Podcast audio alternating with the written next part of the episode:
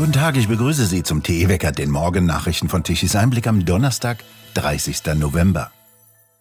Einen Anschlag auf einen Weihnachtsmarkt sollen zwei Jugendliche geplant haben, gegen die gestern das Amtsgericht Leverkusen Haftbefehl erlassen hat. Es habe sich um einen 15-Jährigen aus dem rheinisch-bergischen Kreis in Nordrhein-Westfalen gehandelt. Ein 16-Jähriger aus Brandenburg sei ebenfalls in Gewahrsam gekommen, wie die Generalstaatsanwaltschaft Düsseldorf am Mittwoch mitteilte. Die beiden Jugendlichen sollen sich auf einen bestimmten Weihnachtsmarkt als Anschlagsziel verständigt haben. Ein junger Mann habe in einer Chatgruppe über Anschlagspläne geschrieben, wie Nordrhein-Westfalens Innenminister Reul sagte. Es habe sehr konkret gewirkt. Der Hinweis auf die Jugendlichen sei aus dem Ausland gekommen. Der 15-Jährige aus Nordrhein-Westfalen sei dann schnell ermittelt und am Dienstagabend in Burscheid festgenommen worden. Es handelte sich demnach um einen Deutsch-Afghanen aus Burscheid und einen Tschetschenen aus Wittstock im Nordwesten von Brandenburg. Die Generalstaatsanwaltschaft Düsseldorf und die Staatsanwaltschaft Neuruppin ermitteln wegen des Verdachts der Planung einer terroristischen Straftat. Der Verfassungsschutz warnt generell vor islamistischen Anschlägen in Deutschland. Die Gefahr sei real und so hoch wie seit langem nicht mehr, sagte der Präsident des Verfassungsschutzes Haldenwang am Mittwoch in Berlin. Es zeichne sich eine neue Qualität ab. Wir sehen im dschihadistischen Spektrum Aufrufe zu Attentaten und ein Andocken von Al-Qaida und IS an den Nahostkonflikt, so Haldenwang wörtlich. Diese Gefahr treffe nun auf hochemotionalisierte, durch Triggerereignisse inspirierte Personen, so Haldenwang weiter. Dies könne zur Radikalisierung von allein handelnden Tätern führen, die weiche Ziele mit einfachen Tatmitteln angreifen. Nach Einschätzung der Behörde ist das Gefahrenpotenzial für mögliche Terroranschläge gegen jüdische und israelische Personen und Einrichtungen sowie gegen den Westen insgesamt in der Folge des Gazakrieges deutlich angestiegen. Finnland schließt nach Ankunft zahlreicher Migranten aus Russland seine Grenze zum Nachbarland komplett. Ministerpräsident Petteri Orpo sagte bei einer Pressekonferenz, auch der letzte noch offene Grenzübergang werde geschlossen. Die finnische Regierung wirft Russland vor, die Migranten, die aus Ländern wie Somalia, dem Jemen oder Syrien stammen, zur gemeinsamen Grenze zu schaffen, um damit das neueste NATO-Mitglied unter Druck zu setzen. Sieben Grenzübergänge wurden in den vergangenen Wochen bereits geschlossen. In Dubai beginnt heute die 28. Weltklimakonferenz. Aus Deutschland fliegen 250 Mitarbeiter der Ampelkoalition nach Dubai. Nicht alle in einem einzigen Großraumjumbo, so schreibt Josef Kraus bei Tichys Einblick, den die Bundesregierung ohnehin nicht hat. Viele der 250 würden nur tageweise dorthin fliegen, was natürlich jede Menge Solo- und Leerflüge der Flugbereitschaft der Bundeswehr, wenn sie denn einsatzfähig ist, erfordere. Außenministerin Baerbock hatte bereits wörtlich geschrieben, jede Tonne CO2, die ein Land ausstößt, schadet uns allen. Nach Dubai ist auch der nigerianische Präsident Bola Ahmed Tinubu angereist. Er will dort, wie sein Sonderberater für Medien und Öffentlichkeitsarbeit Ayuri Ngelale in Abuja mitteilte, Nigerias Haltung zu erneuerbaren Energien und Klimafinanzierung hervorheben. Er wolle die schwerwiegenden Auswirkungen des Klimawandels auf Nigeria herausstellen, wie Wüstenbildung, Überschwemmungen, Erosion, Dürre und die daraus resultierenden Risiken für die nationale Sicherheit. Präsident Tinubu, so heißt es, werde für eine verstärkte finanzielle und technische Unterstützung der Entwicklungsländer eintreten und gleichzeitig die Industrieländer an ihre öffentliche Zusage erinnern, jährlich 100 Milliarden Dollar für die Unterstützung lokaler Initiativen zur Bewältigung der mit dem Klimawandel verbundenen Herausforderungen bereitzustellen. Tinubu hatte bereits jedem der 469 Abgeordneten der Nationalversammlung in Nigeria einen SUV für 150.000 Dollar versprochen. Nicht mal Elektroautos, sondern mit Verbrennermotoren. Und für den Präsidenten soll eine neue Yacht hinzukommen. Gerade war übrigens Kanzler Scholz auch in Nigeria auf der Suche nach Erdgas. Die Nachricht über den Lastwagenfahrer aus Stralsund in unserem Wecker von gestern war leider etwas verkürzt und möglicherweise missverständlich. Im Ergebnis erhielt er seinen Führerschein sofort zurück und wurde von beiden Vorwürfen versuchte Körperverletzung und gefährlicher Eingriff in den Straßenverkehr freigesprochen. Verurteilt wurde er lediglich wegen Nötigung zu 60 Tagessätzen zu je 30 Euro und zu vier Monaten Fahrverbot. Unmittelbar nach der Tat wurde sein Führerschein beschlagnahmt in der Erwartung, dass ihm die Fahrerlaubnis entzogen wird. Er erhielt einen Strafbefehl über 5400 Euro und ein Jahr Fahrverbot. Gegen diesen Strafbefehl legte er mit seinem Rechtsanwalt Einspruch ein, teilweise erfolgreich. Verurteilt wurde er lediglich wegen Nötigung zu 60 Tagessätzen, zu je 30 Euro und zu vier Monaten Fahrverbot. Er erhielt seinen Führerschein sofort wieder, weil die vier Monate Fahrverbot vorbei waren. Es gibt jetzt eine Woche Zeit, Rechtsmittel einzulegen. So, jetzt haben wir es ganz präzise. Welche Zukunft hat die Automobilindustrie noch in Deutschland? Die Krisen häufen sich, Fabriken und Werke schließen und beim VW-Konzern heißt es, der Laden sei nicht mehr wettbewerbsfähig.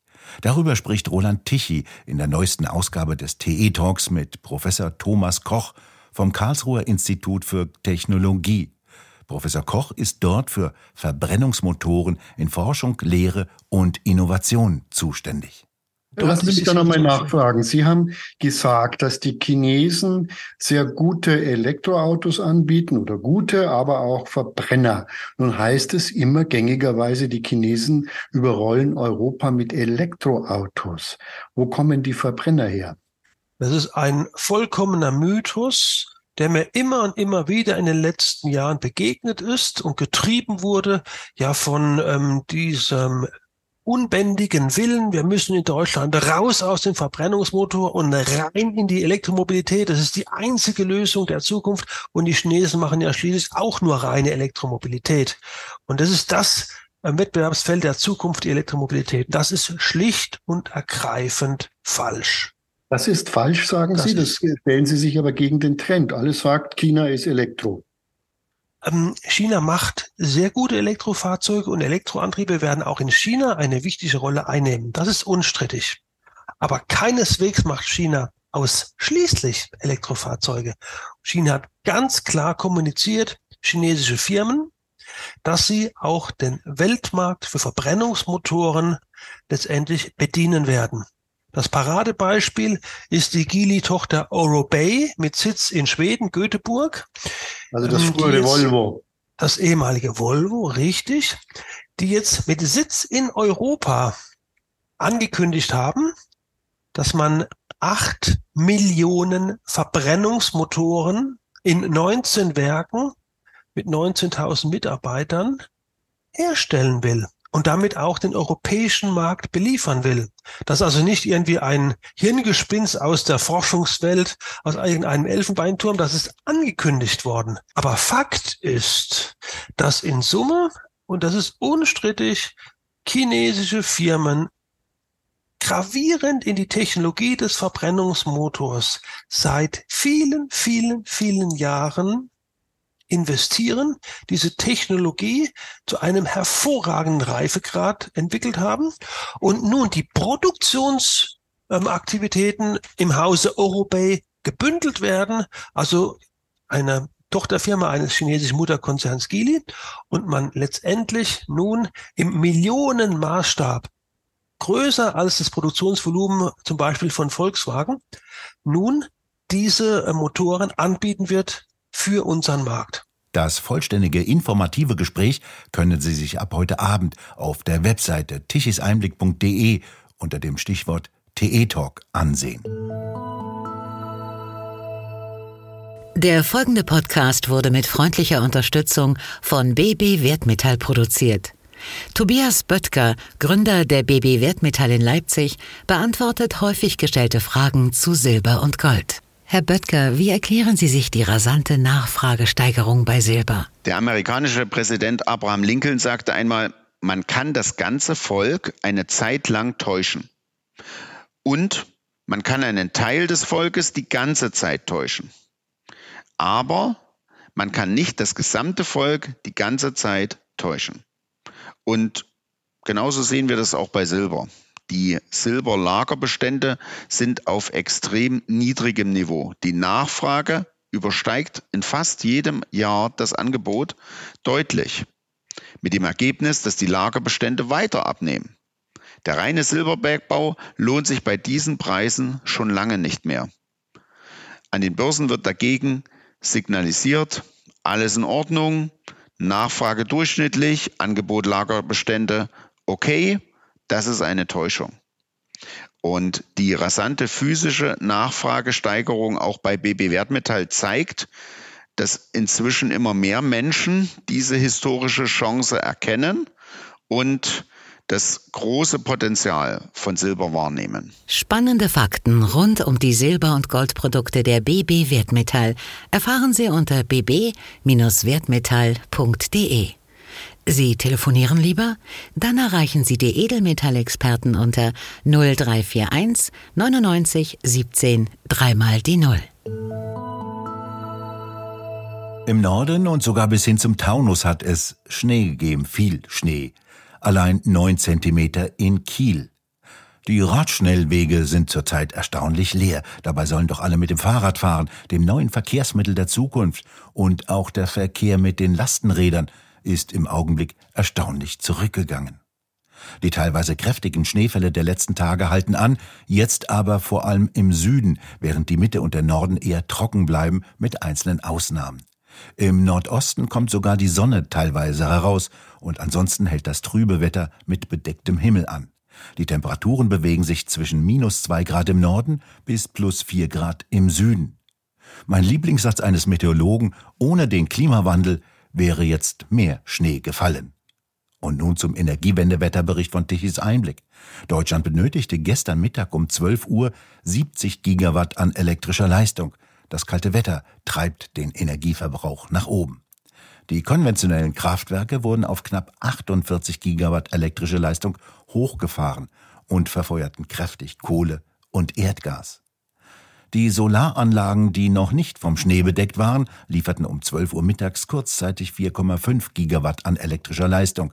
Rein rechnerisch sollten sie eigentlich 63 Gigawatt erzeugen, so wird das immer in den Sonntagsreden erzählt. Aber ohne Sonne kein Strom, das sagt nur keiner der Sonntagsredner. Die 30.000 Windräder im Land lieferten um 12 Uhr mittags 19 Gigawatt an elektrischer Leistung. In Sonntagsreden erzeugen die 66 Gigawatt rein rechnerisch. So hoch ist die installierte Leistung.